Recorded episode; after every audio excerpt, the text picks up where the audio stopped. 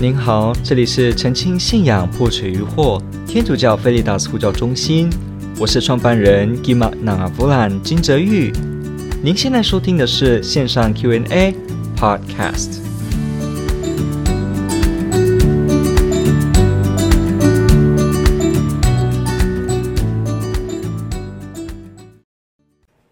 圣经真的教导一夫多妻制吗？我想可以稍微把它放大一下。OK，其实刚刚这样就好。OK，圣经真的教导一夫多妻制吗？我们有些时候在一些议题里面听到有些资讯会告诉我们说，圣经里面包含着很多的这个一夫多妻的情况，那还包括这个妻妾的情况。那所以呢，就表示天主教的教导里面是赞同一夫多妻的，是赞同的。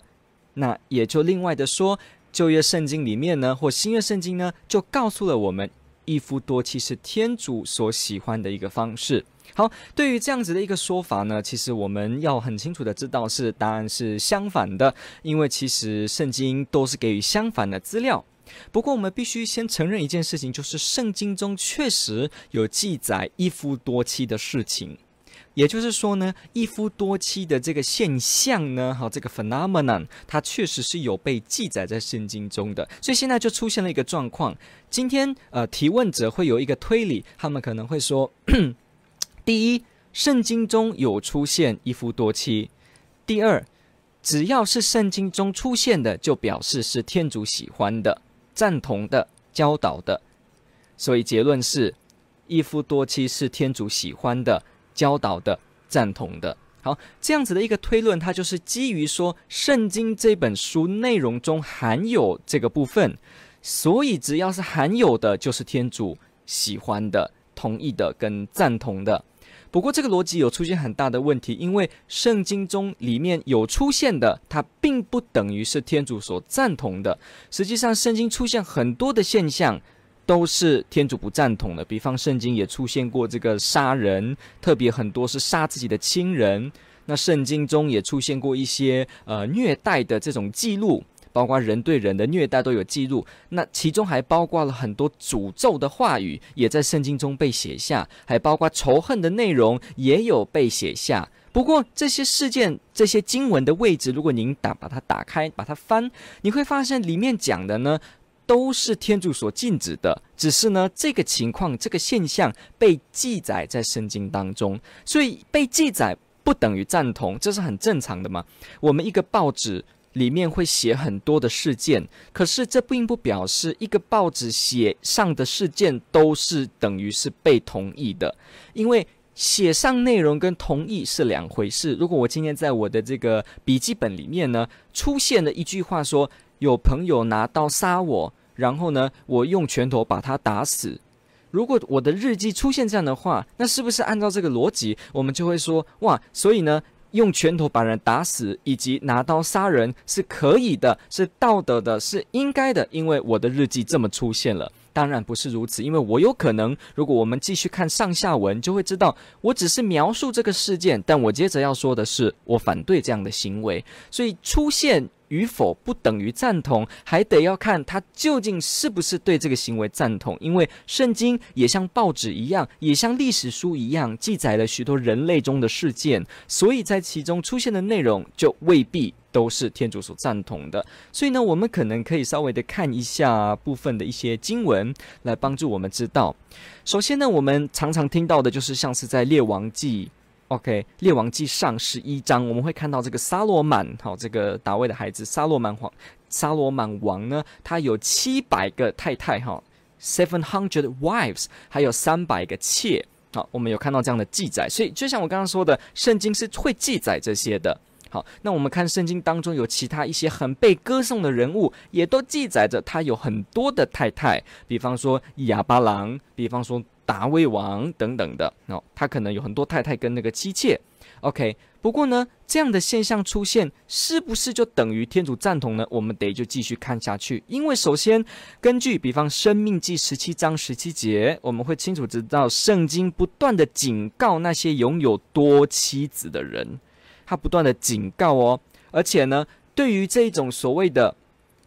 呃。一夫多妻，哎，所谓的一夫一妻有危害的这种行为呢，圣经也多次的提到谴责。所以呢，圣经从创世纪的开始呢，就去提到了这个男要离开男女要离开自己父母，二人成为一体，就提到了这个是属于一夫一妻的。我们看圣经的脉络，会发现到出现一夫多妻的情况，都是在堕落之后，而且都是在。它的背景是不被祝福的情况下被写下的。换句话说，这些出现零星记载都没有好运到哪里去。我们从中还可以看到天主发言来谴责这样的事情。所以，我们如果看这个格林多前书第七章第二节或地貌的前书三章二节，你会看到新约更清楚的呢，他去以教会是基督的新娘单数哈，bride 新娘，然后呢这个。基督是教会的新郎，我们看到这个教会这么神圣的教会，就用一夫一妻的形象来表达。所以新约呢，它也最基本核心的精神就是用一夫一妻的忠贞来表达教会跟基督。我们可以看到这样子的一个类比呢，凸显出了新约时代就是对所谓的一夫一妻是非常的敬重。那我们接着看一下所谓的这个。一夫一妻本身就是天主为人类计划的一个标准的模式。我们看这个 polygamy，就是所谓的一夫多妻，它常常在圣经当中被谴责、被警告之外，它从来没有被天主给命令。你我们找不到任何一个经文显示说你可以进行一夫多妻，或者是我赞同你有一夫多妻，从来没有这样的经文，找不到。我们只能看到的是天主纵容或。通融容忍有这种情形，不过它的核心的意志呢是不要这么做。所以，我们刚刚看了这个创世纪第一章二十七节，从起初呢，天主就以一夫一妻的形式来制定婚姻形式，这个在圣经当中。然后呢，我们接着再看这个第二章二十四节，就已经我们刚刚前面说了。所以呢，怎么样呢？人要离开自己的父母，与妻子合而为一体，然后呢，will become one flesh，二人会。合为一，OK，所以我们可以看到，在创世纪在还没堕落之前，这个所谓的一夫多妻，它也都是并没有被赞同、被赞许、被提到的。那第一桩，我们说第一桩圣经提到所谓一夫多妻的记录是这个叫做拉麦赫的角色，是这个人在创世纪的第四章二十三节，我们天主教翻译叫拉莫克，OK，拉莫克这个人呢，他的这个。一夫多妻的情况呢，他第一次出现在圣经当中，而且你要知道啊，这个呃拉莫克这个角色，他是第一桩，而且他一出现呢，他就是以一个缺德跟邪恶的形象被开始描述，所以我们可以知道，第一桩的事件就不是一个很响亮的在讲，换句话说，它不是属于一个非常光明响亮会有的这个记载作为。我们看第一桩就是如此。那我们看耶稣基督，他也在他的福音当中，比方马窦福音十九章第四节，他清楚的告诉我们说什么呢？那创造者自起初就造了他们。一男一一女，male and one female。所以我们可以看耶稣基督再次重申了创世纪提到一夫多妻。耶稣没有一夫一妻，不好意思，圣经的新约耶稣没有提到一夫多妻，没有的。那我们可以去看刚刚所说的生命记十七章十七节，记载着，也不可许他有许多妻妾，不可许，免得他的心迷于邪途，也不可。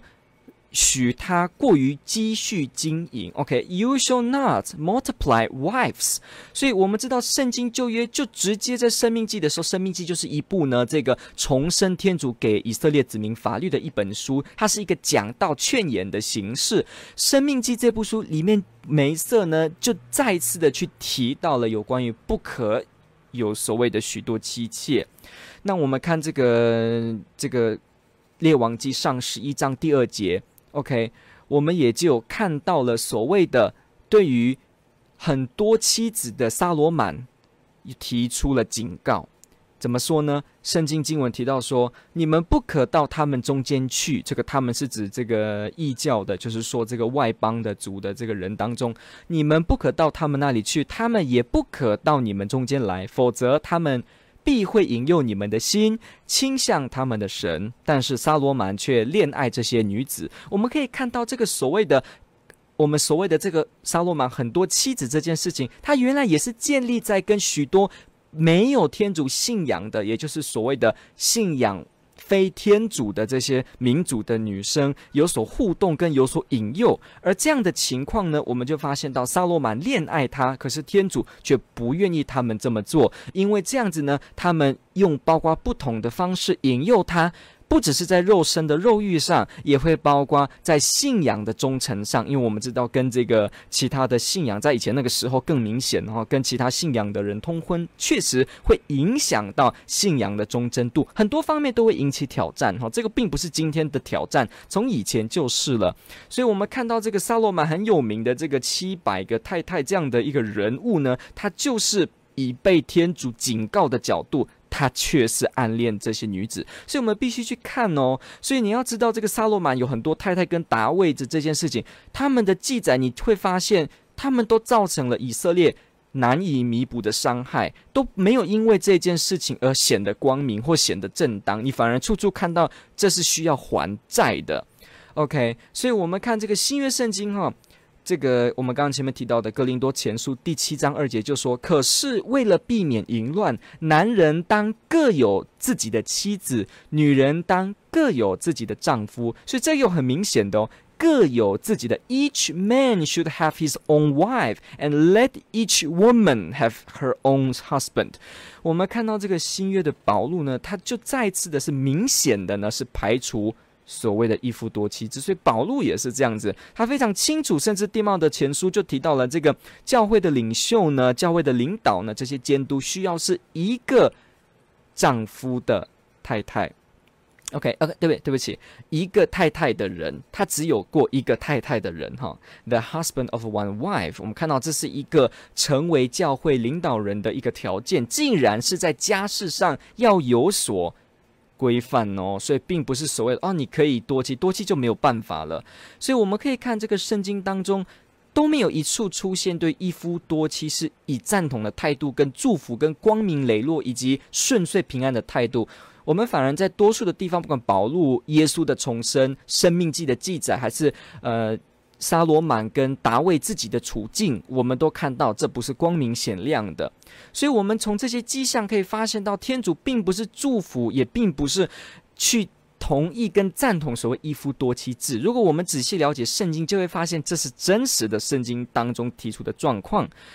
也包括我们刚刚说的第一宗的这个拉麦这个事件，也就是第一宗的一夫多妻制，就是在不好的情况下被写出来的。OK，那天主多次的警告一夫多妻，然后也从来没有说过赞同一夫多妻。而且我们也都知道，很多人因为这个状况付上了很多代价。那我们最后就要说，在新约当中，我们也是前面提到了，就是耶稣基督他去提了这个教会跟基督一夫一妻的角色，这个意义是多么的重要。因为一夫一妻的意思呢，我们说这就表示一种忠贞，因为他不需要考虑别的，那不需要考虑别的就是忠贞。那忠贞当中就必须表示是全心的付出跟全力的给予，整个人。的给予，那教会就是跟天主，教会整个给予天主，而天主耶稣基督也整个给予教会。所以，如果我们说一夫多妻的形象是教会圣经当中的一个图像的话，那这样会变得好像教会跟耶稣基督也是一夫多妻，所以教会跟耶稣的关系也是分散的，也是均分的。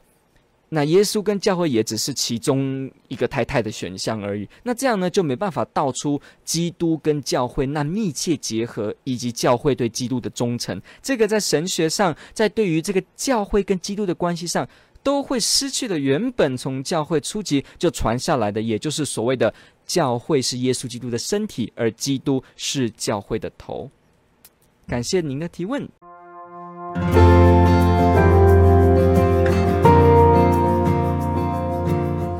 感谢您的收听。若您喜欢本系列节目，支持护教学与福传相关推广，